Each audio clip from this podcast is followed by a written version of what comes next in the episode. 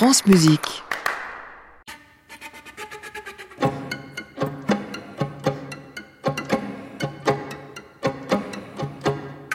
Здравейте, аз съм Петър Киркелов. Композитор съм и живея в Гърция.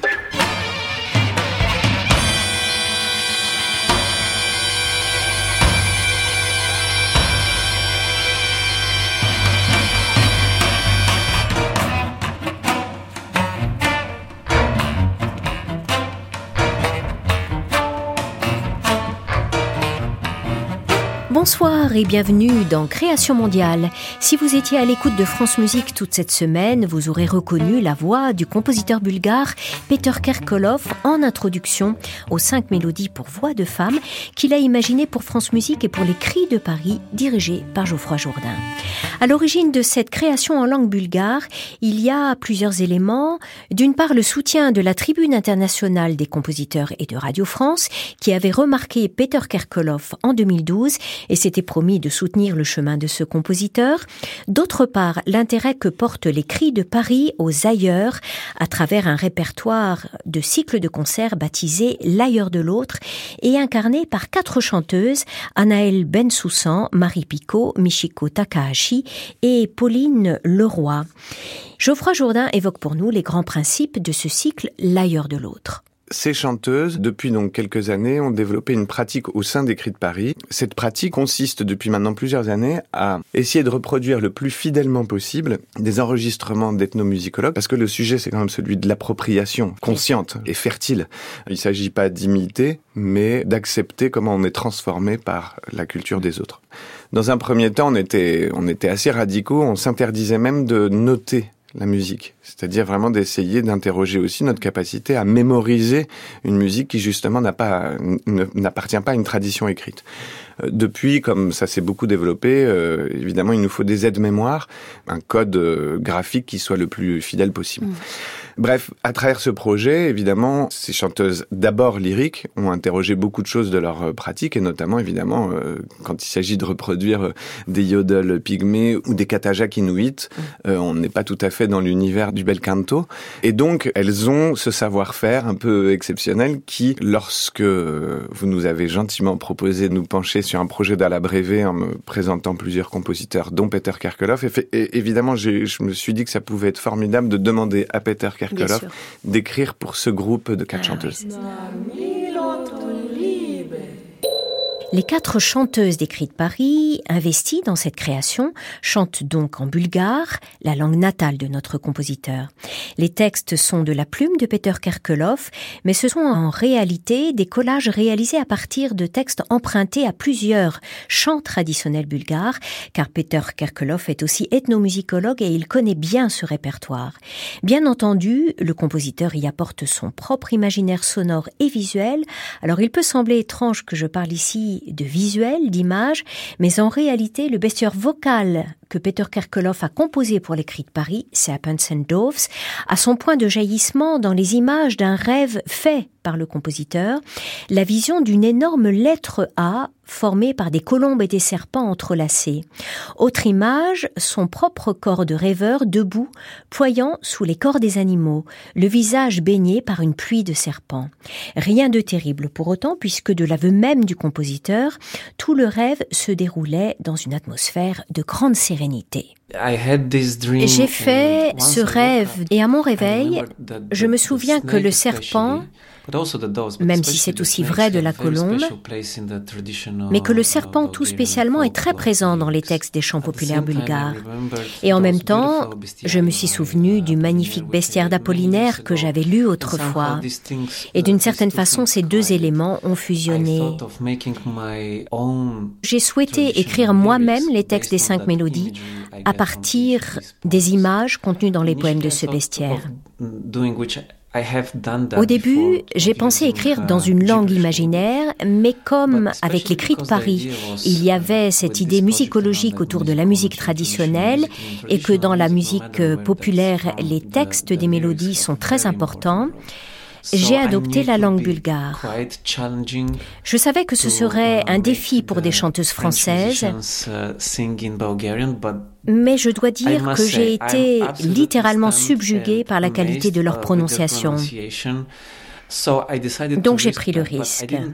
Sur le choix du texte, je ne voulais pas reprendre un texte préexistant dans les musiques traditionnelles. Je voulais retrouver l'atmosphère de mon rêve initial.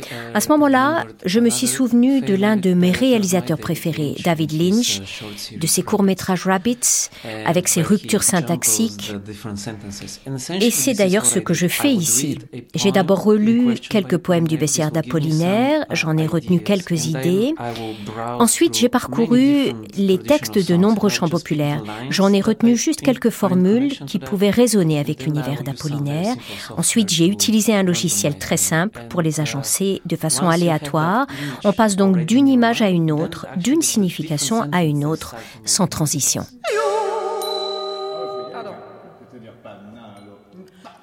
Tout cela n'aurait pas existé sans l'impulsion de Geoffroy qui m'a proposé d'écrire pour les quatre chanteuses fabuleuses de L'ailleurs de l'autre.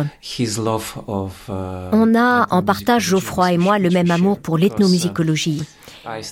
J'ai étudié cette discipline et en réalité, je suis quasi ethnomusicologue à plein temps. Disons que je suis ethnomusicologue le jour et compositeur la nuit. Donc j'ai eu grand plaisir à explorer la musique traditionnelle, en l'occurrence ici la musique bulgare que je pensais connaître, mais en fait c'était une illusion. Donc la proposition de Geoffroy est arrivée au bon moment. Je suis même persuadée qu'elle a provoqué ce rêve autour des serpents et des colombes.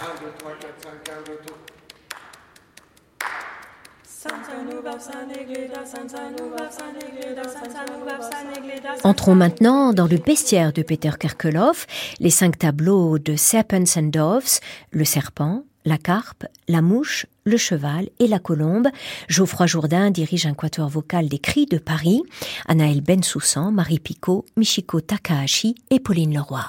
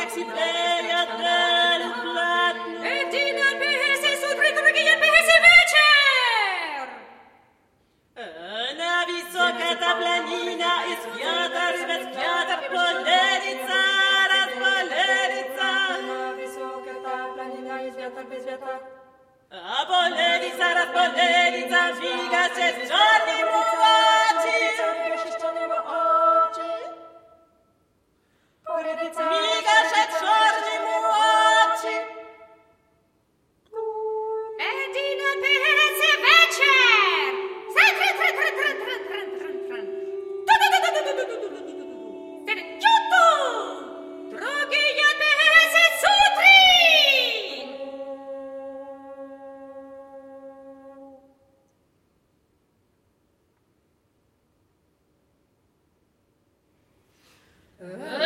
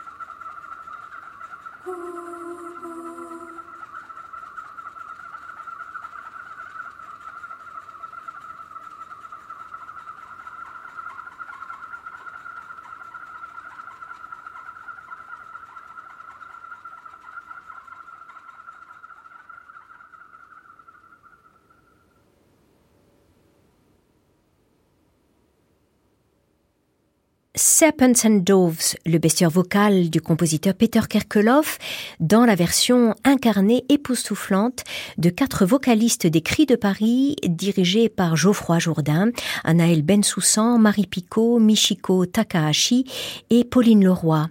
La création du cycle a eu lieu à Radio France en avril dernier pour cette émission et enregistrée grâce à toute une équipe. Prise de son Delphine Baudet avec Lucas de Rode, direction artistique Paul Malinowski, coordination Marion Guillemet. Retrouvez l'ailleurs de l'autre des cris de Paris les 30 septembre et 1er octobre prochains à la Philharmonie de Paris. Cette fois, les voix des quatre chanteuses dialogueront avec celles de l'ethnomusicologue Gilles Léoto. Création mondiale. Anne Montaron. France Musique. En tant qu'initiateur du cycle L'ailleurs de l'autre, en tant que passionné aussi d'ethnomusicologie et de techniques vocales de culture autre que la nôtre, Geoffroy Jourdain ne pouvait qu'être sensible à la manière dont le compositeur Peter Kerkeloff revisite la tradition populaire de son pays natal. Ce que j'ai trouvé formidable dans son approche, c'est à la fois sur un plan technique, sur le fait de s'émanciper de cette grande culture du bel canto. Donc là, c'est pour l'aspect vraiment purement technique, mais aussi, euh, disons, s'inspirer de ce que les musiques de tradition non classique peuvent euh, provoquer comme déplacement vis-à-vis de notre rapport à la musique, qui est une musique écrite qui disons dans 95% des cas, est destinée au concert. Là, ce que j'ai trouvé formidable chez, chez Peter, ce sont des choses qui étaient déjà en question mais pas complètement digéré encore à l'époque des folk songs de Berriot, hein. c'était le fait que, au-delà du fait de transposer des modes, des rythmes euh, dans une musique contemporaine, il y avait l'idée d'aller aussi chercher quelque chose de l'essence même de ces musiques, en intégrant des éléments qui seraient donc encore une fois pas seulement de l'imitation des modes ou des vocalités, mais aussi des enjeux d'interprétation. Et par exemple, chez Peter, il y a dans quasiment toutes les pièces de, de ce cycle des boîtes d'ornementation possibles, mais en fait, il n'a pas écrit les ornementations. Il nous amène à nous inventer une pratique dans laquelle il pourrait y avoir des ornements, mais euh, évidemment, comme dans toute musique euh, de, improvisée, on va dire, enfin plus ou moins, enfin cadrée, mais qui reste improvisée on les fait ou on les fait pas. Voilà, c'est ça qui sous-tend tout son travail sur sur ce cycle en tout cas et que j'ai vraiment trouvé admirable. Sur l'utilisation des petits objets, est-ce que vous aviez une latitude ou euh, tout était écrit dans la partition? Non, tout était écrit. Tout était écrit. Avec un petit atelier euh, de fabrication d'instruments, avec un tuto YouTube euh, pour les. On, utilise des rhombes, enfin des sortes de rhombes dans le dernier mouvement. Donc ça, on les a fabriqués, mais sinon c'était. En tout cas, tout est écrit, oui.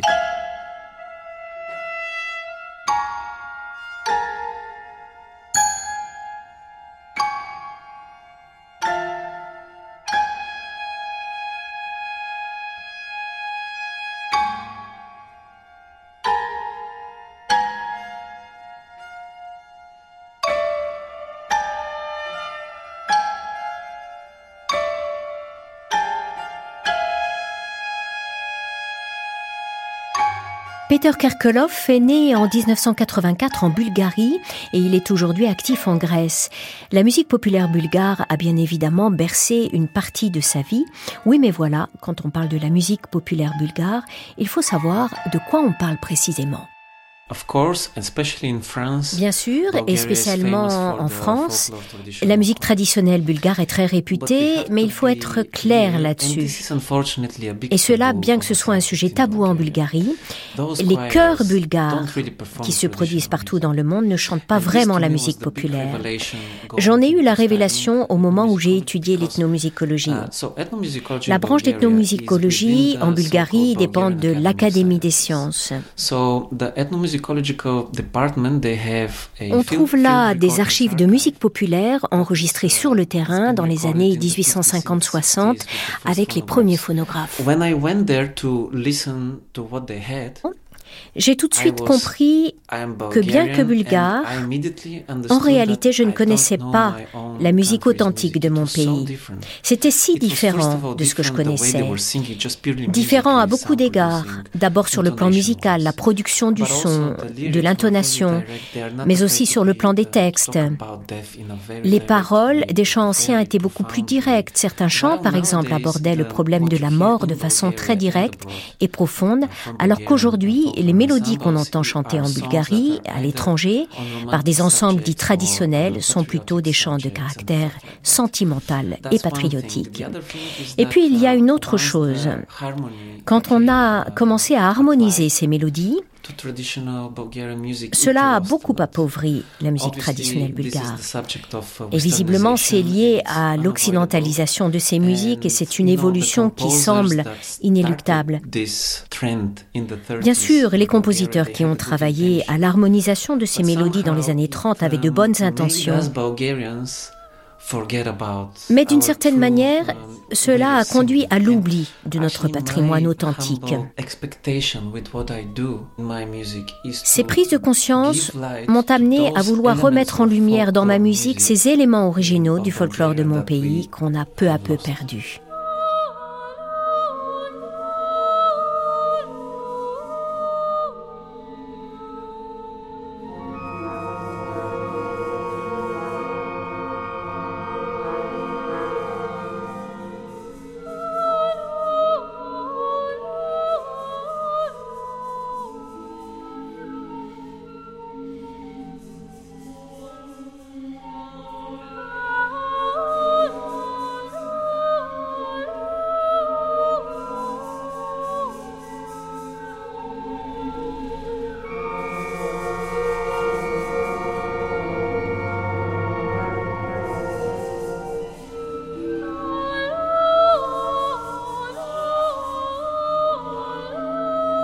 Peter, est-ce que vous êtes né dans un environnement musical ou pas du tout?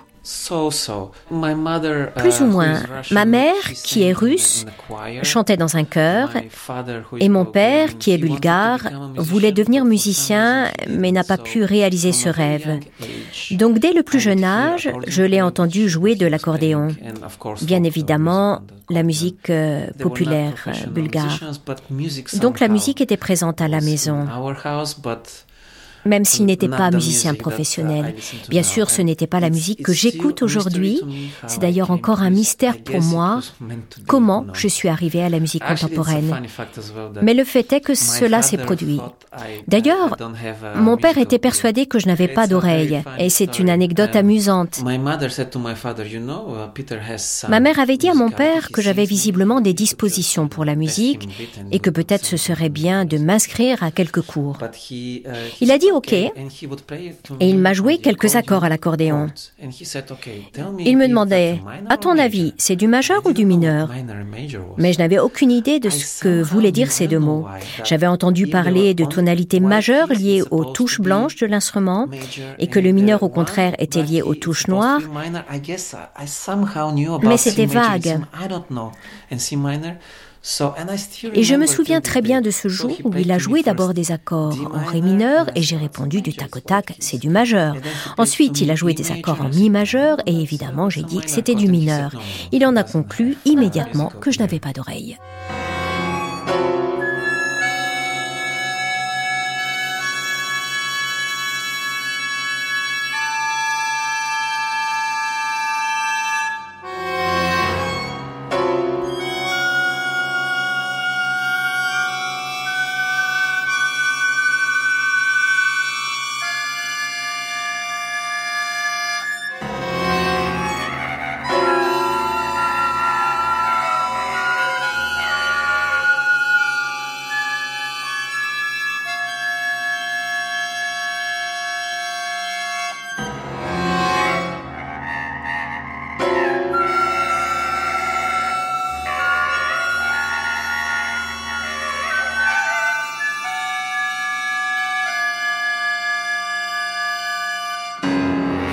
Cette émission portrait se referme. Elle a été réalisée par Olivier Guérin avec Nicolas Depagraf et Soisic Noël. Dimanche prochain, nous serons en compagnie de la compositrice Elisabeth Angot et de l'ensemble 44 à la faveur d'une création baptisée N34. Début du feuilleton demain lundi, 13h30 et 22h25. À réécouter sur francemusique.fr.